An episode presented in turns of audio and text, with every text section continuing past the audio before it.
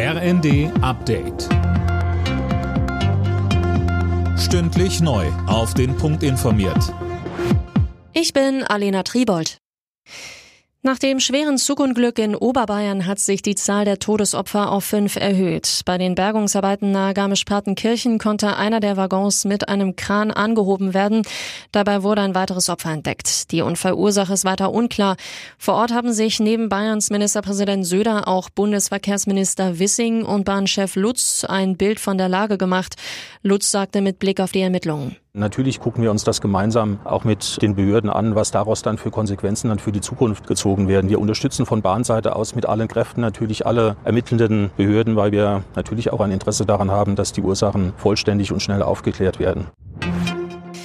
Angesichts immer weiter steigender Preise soll es schnell weitere Entlastungen geben. SPD-Fraktionschef Mützenich sagte dem Nachrichtenportal T-Online, dass es noch vor der Sommerpause Entscheidungen geben wird. Beispielsweise kann er sich vorstellen, die 300 Euro Energiepauschale auch Rentnern zu zahlen.